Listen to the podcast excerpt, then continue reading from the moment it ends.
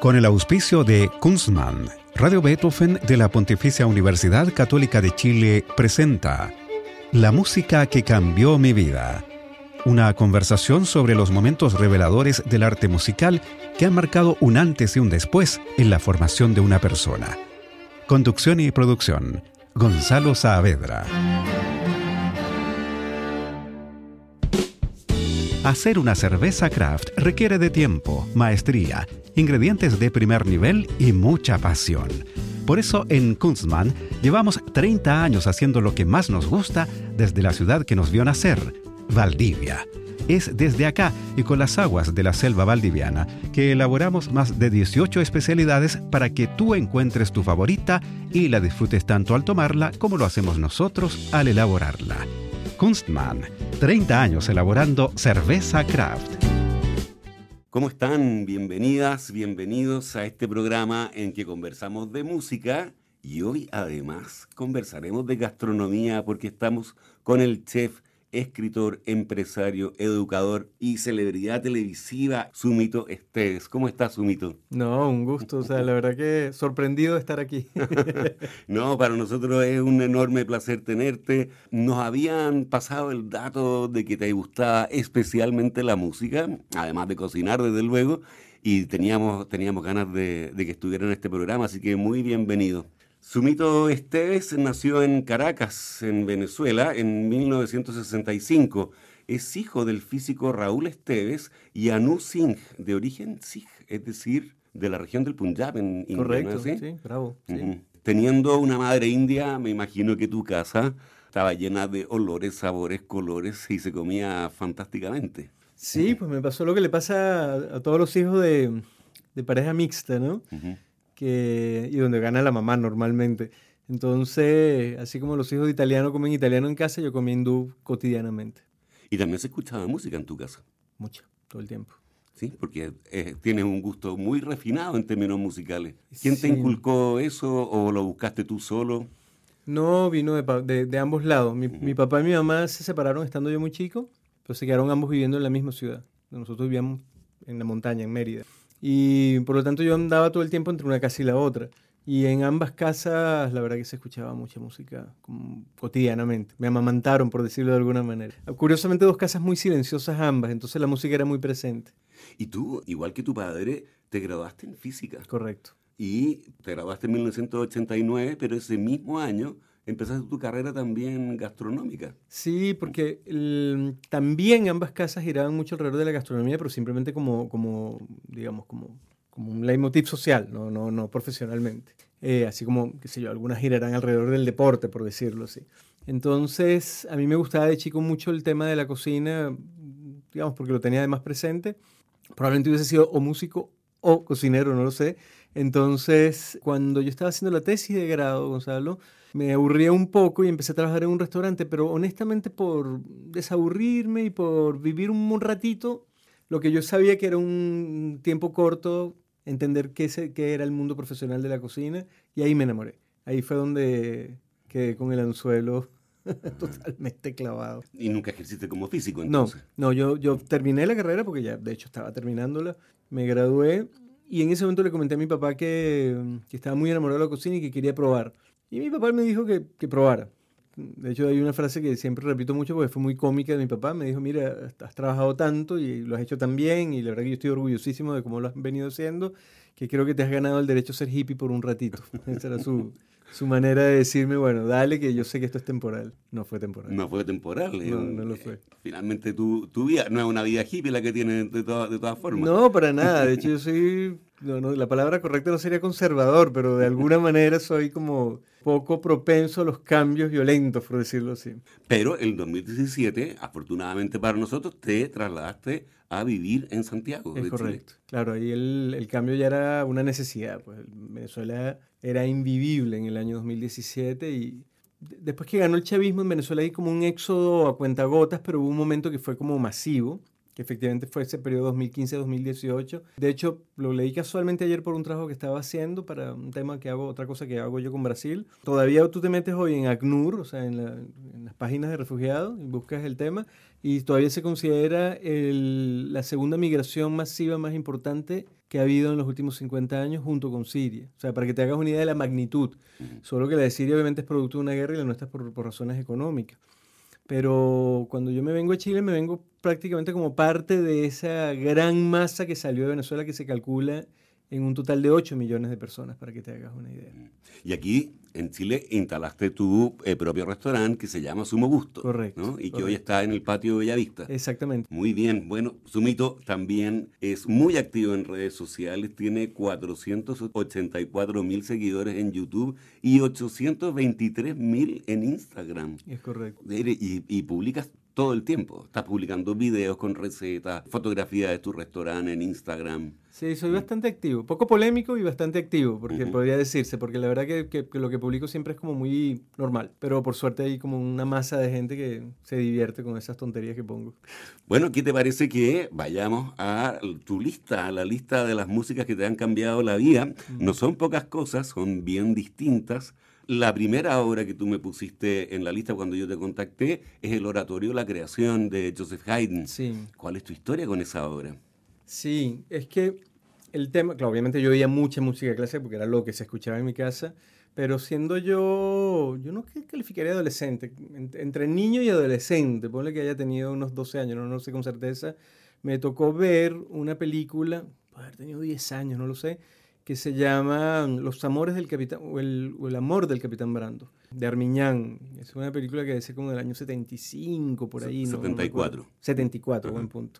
Entonces, cuando yo veo esta película, yo me impacté con la película, la historia de, un niño que se enamora. Y me impacté con la música, mucho. Y entonces, desesperadamente traté de saber qué era esa música que me había impactado Piénsate que en ese año no había Google, obviamente, estábamos muy lejos de que hubiese un email, por lo tanto eh, fue preguntándole a gente. Eh, por suerte fue en una cinemateca que vi la película. Entonces, claro, la persona que, que, tenía a cargo el tema de la cinemateca tuvo la amabilidad de decirme, ¿no?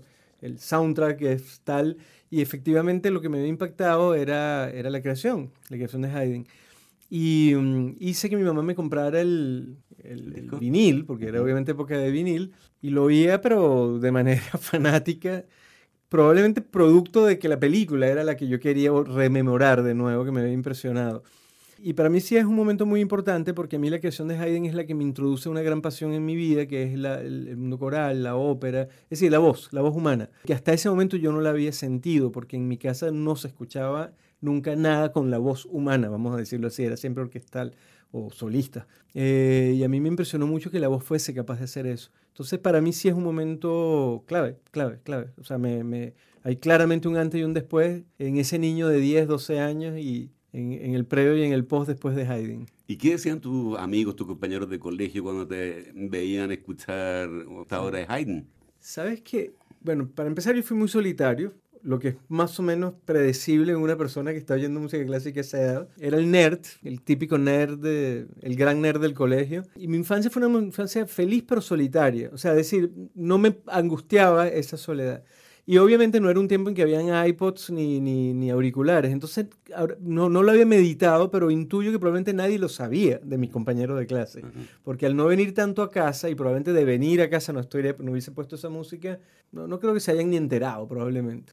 Muy bien, bueno, eh, yo te eh, proponía que escucháramos el último número de este gran oratorio de 1798 de Joseph Haydn, La Creación. El último número, el, coro canta que todas las voces canten al Señor y lo ensalcen por su obra, que resuene un potente canto de alabanza para gloria de su nombre, que la gloria del Señor sea eterna. Amén. Amén. Maravilloso. Vamos a escuchar la versión donde intervienen todos los solistas, la soprano Christine Schaeffer, el tenor Michael Schade, el eh, bajo Andreas Schmidt, el Gehinger Cantore Stuttgart, el Bach Collegium Stuttgart, todos dirigidos por Helmut Rilling. maravilloso.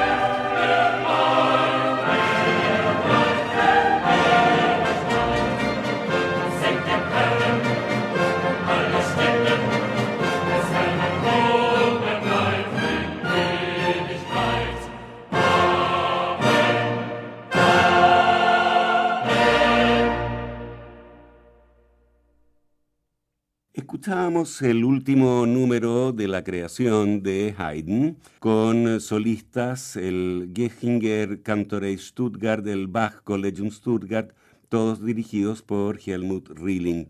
Estamos con el chef, profesor, escritor y celebridad televisiva y también celebridad de las redes sociales, Sumito Esteves en la música que cambió mi vida. La siguiente obra en la lista de Sumito se trata de, tú me, dijiste, los conciertos para trompeta de Telemann, que tiene varios. Algunos son para trompeta y otros instrumentos, mm. y uno en especial es solo para trompeta solista, que es el re mayor. ¿Por qué esa música de Telemann entre las que ha cambiado tu vida? Bueno, primero, Gonzalo, agradecerte profundamente que me hayas incitado a pensar en eso, porque yo nunca me había sentado ni detenido a pensarlo. Cuando tú me dices, mándame por favor cinco piezas que hayan cambiado tu vida, pues tuve que meditarlo con calma.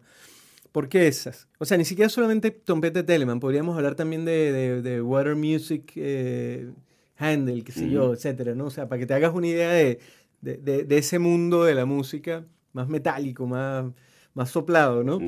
Y es porque, como te comenté justamente al principio de la entrevista, yo, mi papá y mi mamá se separan siendo yo muy chico y tenía como esas dos casas. Y curiosamente en ambas se oía mucha música clásica, pero muy distinta, muy, muy distinta. Mi papá es más grandilocuente. Mi papá le gusta efectivamente una trompeta, como estábamos hablando de Telemann, o, como te digo yo, música del agua. Mi papá ponía Príncipe Igor, porque mi papá vivió en la Unión Soviética, entonces claro. ¿entiendes? Mi mamá es más de adayos, mi mamá podría irse más hacia un mundo totalmente más la palabra no sería suave, pero inclusive lo diría más complejo. Más la música, y más íntimo, exactamente, el de mi mamá. Entonces yo tengo muy lindos recuerdos con, con, la música, como por ejemplo un concierto para trompeta de Telemann. Por una razón, la casa de mi papá era bastante, es bastante grande, de hecho, la casa de mi papá.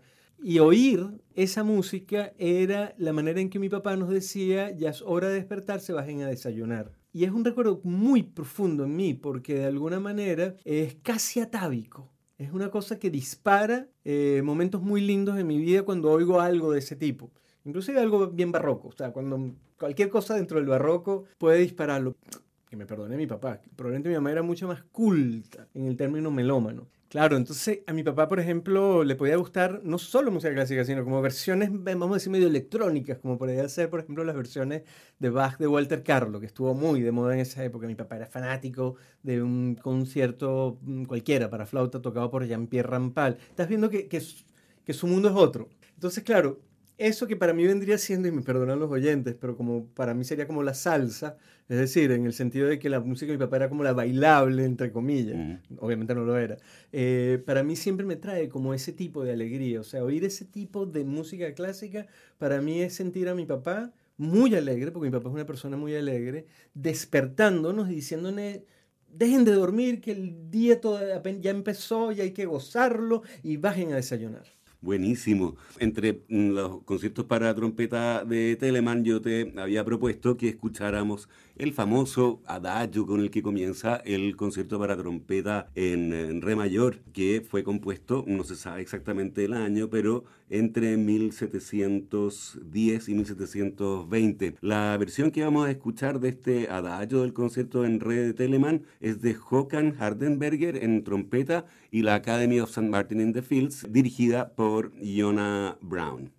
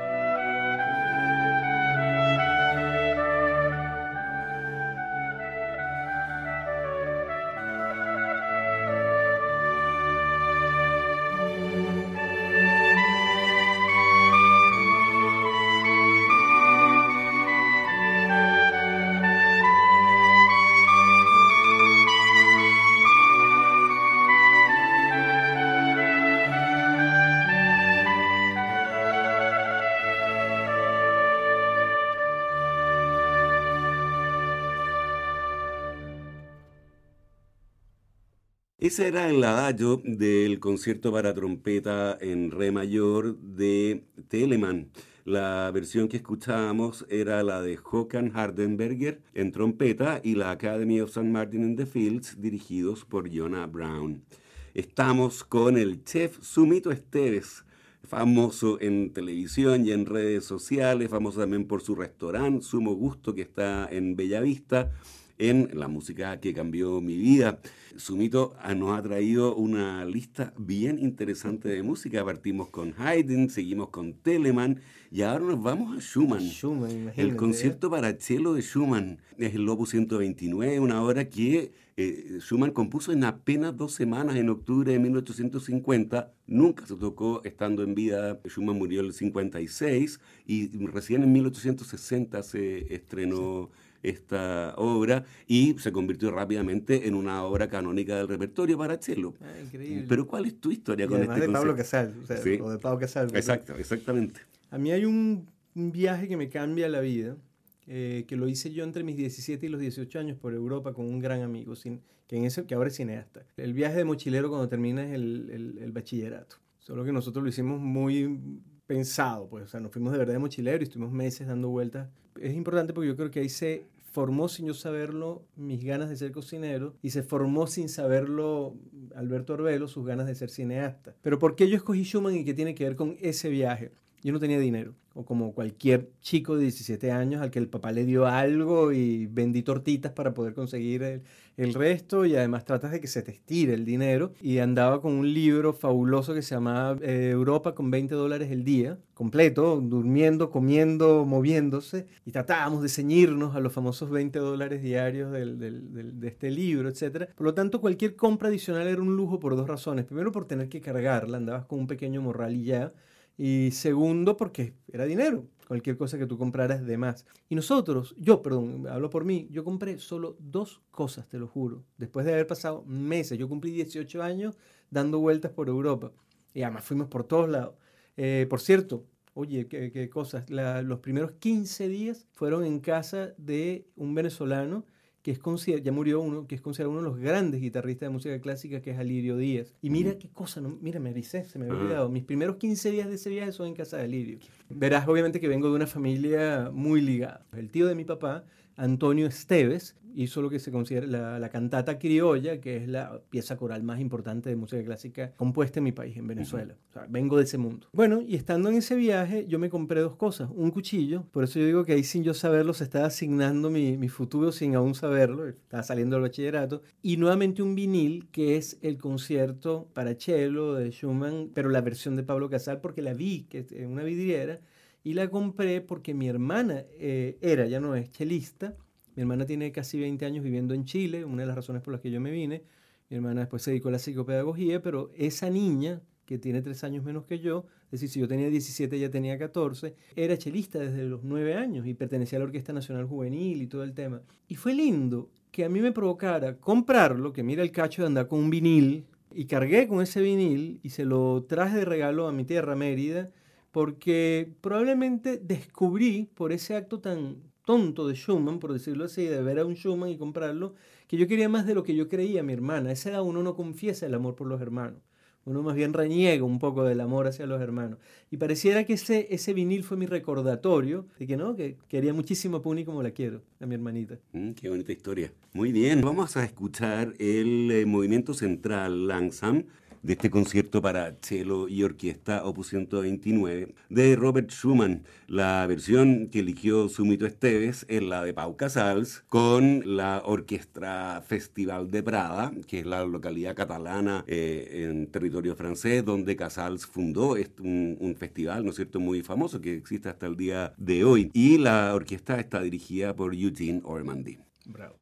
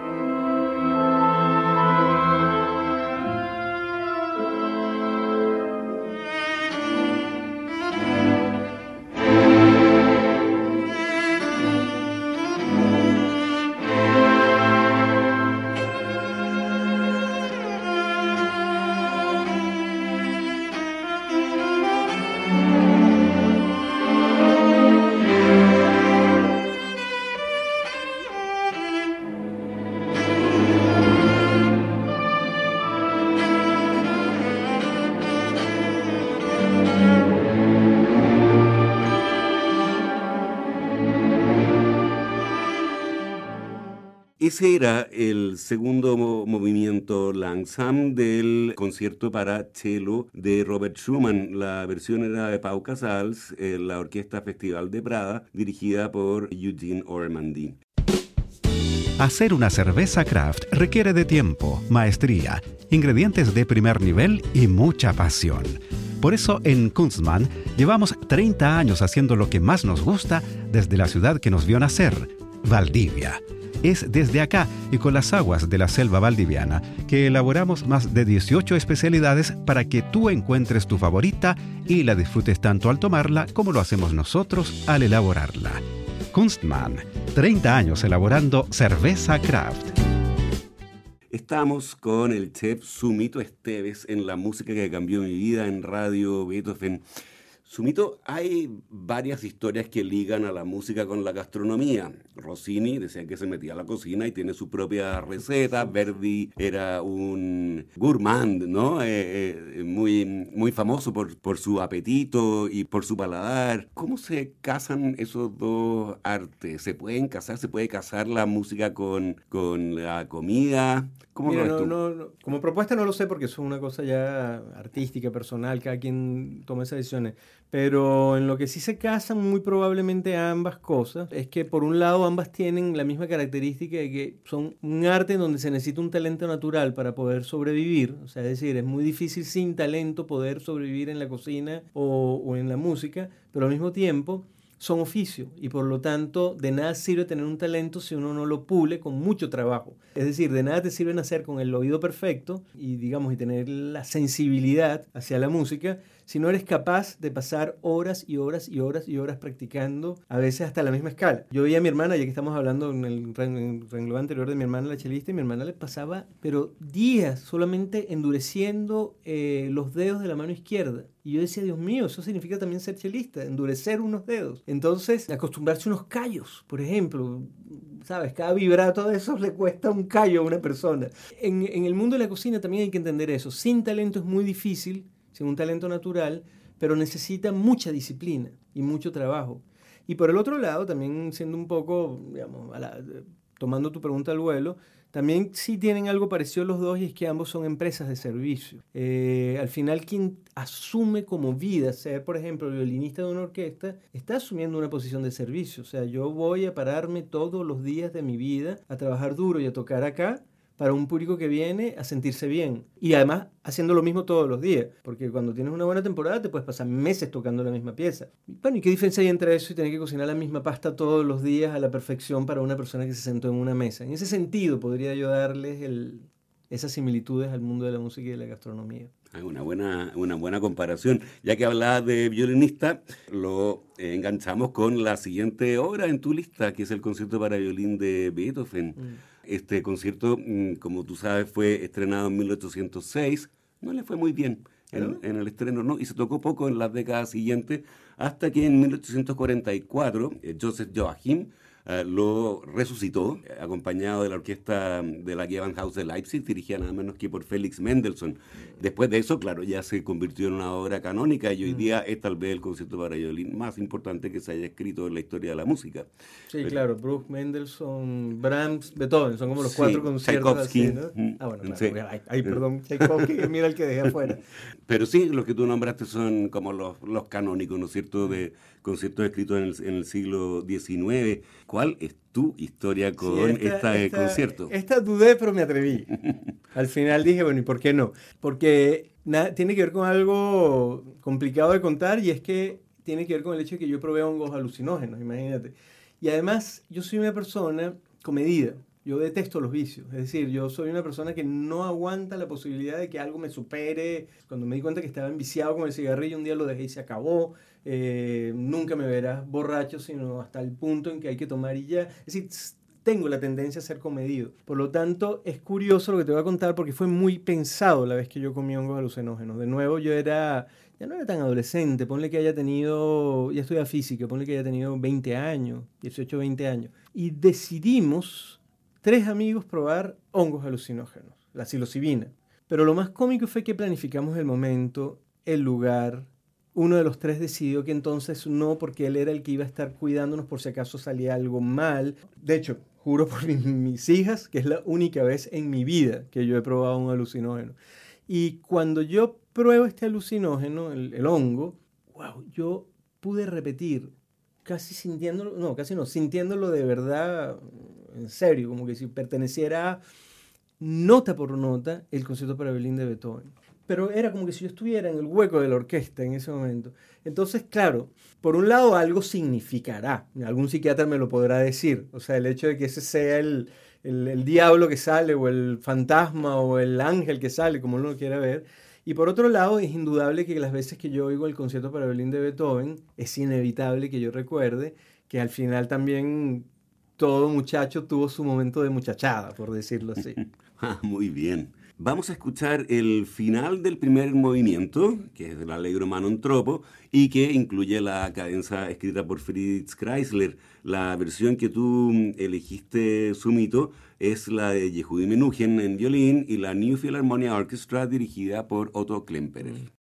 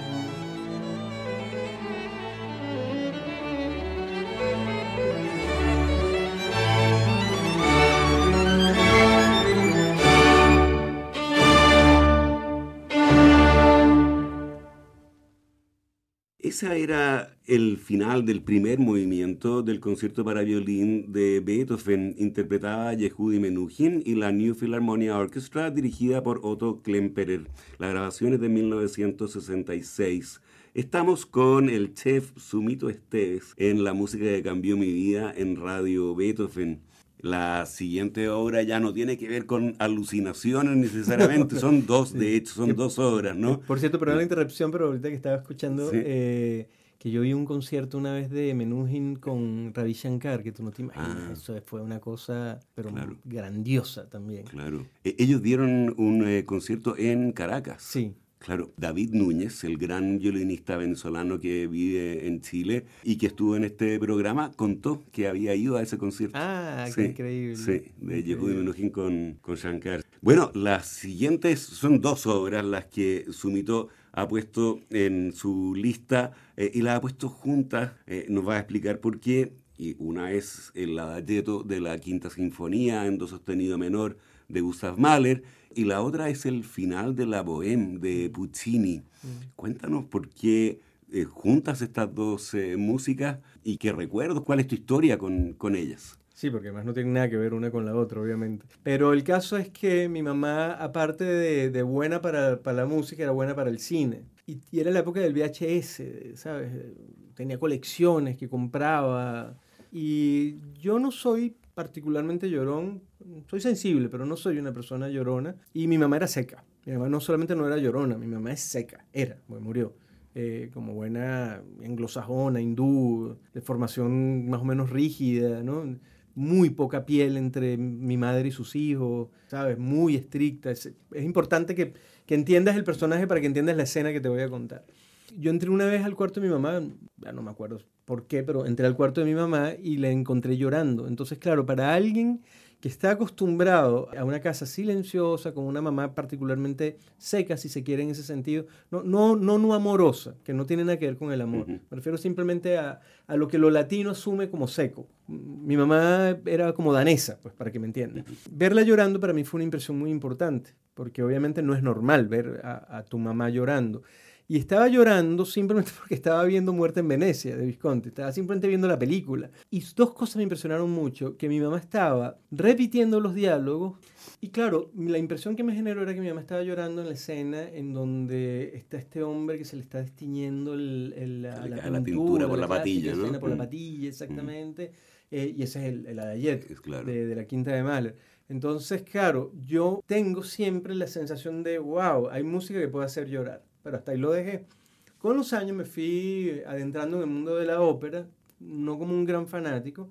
Yo soy como las personas que les gusta comer rico y son capaces de entender que un plato tiene eh, trufa, pero no necesariamente sabes si la trufa es del perigó o es de, o es qué sé yo, de, de alba o es artificial. Entonces por eso yo no soy un, yo soy un amante de la ópera, pero no un conocedor de la ópera. El caso era que yo, en el, cuando a medida que me fui metiendo en el cuento de la ópera, pues caí en la bohème, porque es imposible no caer en la bohème. Y oyendo la bohème, ni siquiera viéndola en vivo, sino escuchándola por primera vez, estaba siguiendo guion y venía leyendo eh, la, ópera. Cuando el hombre grita Mimi, al final yo me puse a llorar. Y recordé a mi madre que había llorado por el ayeto. Entonces yo dije, qué increíble que haya música que te provoque llorar. Y, eh, por eso le tengo tanto cariño a ambos cosas, a la bohème y a Mahler, porque hacen llorar. Bueno, peguémonos un pequeño llanto entonces con esta, con esta música. Vamos a escuchar los primeros minutos del adagietto de la Quinta Sinfonía de Gustav Mahler en la versión de la Orquesta Filarmónica de Berlín dirigida por Claudio Abado e inmediatamente el final de la Bohème con Mirella Freni como Mimi, Luciano Pavarotti como Rodolfo, otros grandes solistas y la Orquesta Filarmónica de Berlín dirigida por Herbert von Karajan en la grabación canónica de 1973.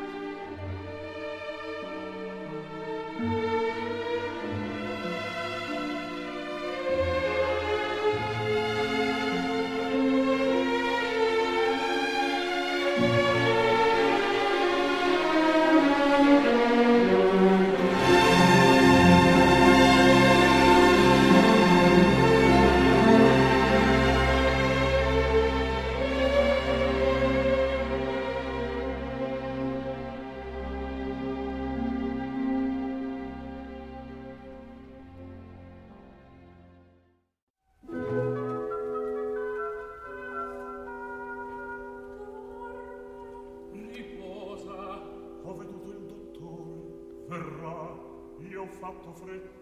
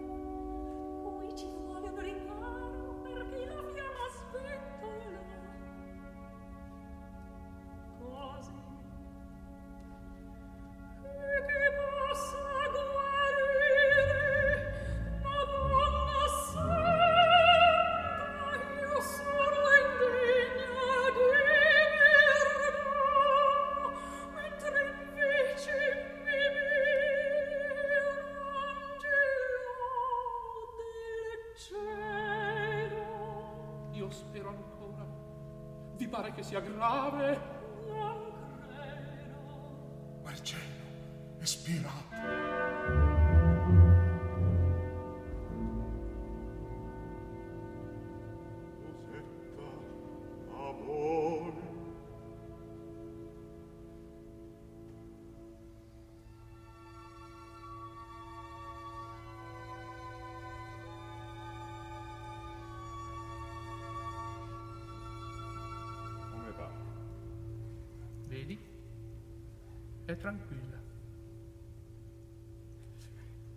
vuol dire?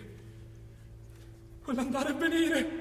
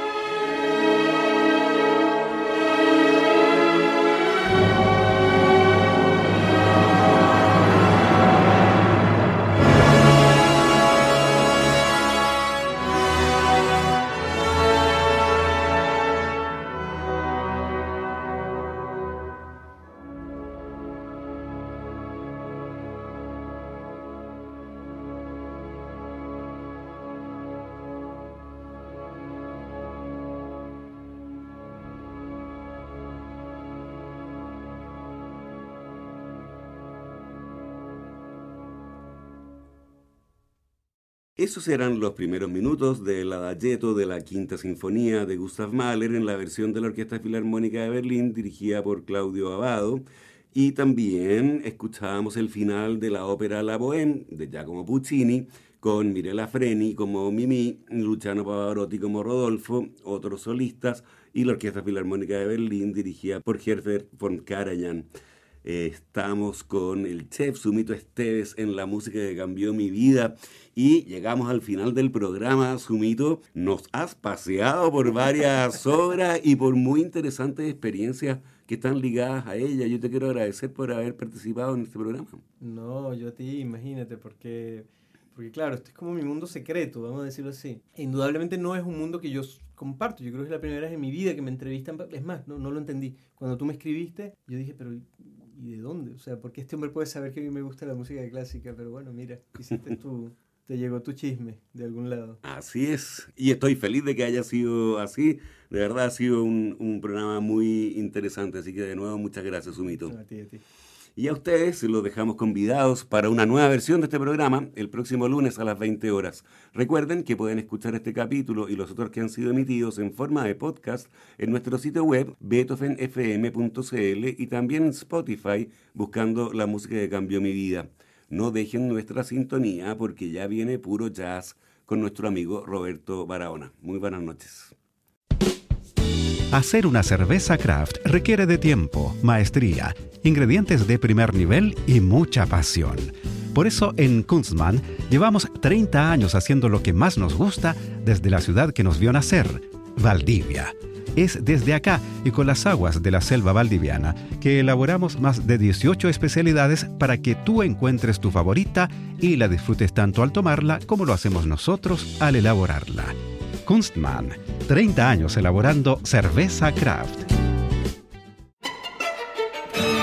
Con el auspicio de Kunstmann, Radio Beethoven de la Pontificia Universidad Católica de Chile presentó La música que cambió mi vida. Una conversación sobre los momentos reveladores del arte musical que han marcado un antes y un después en la formación de una persona. Conducción y producción. Gonzalo Saavedra.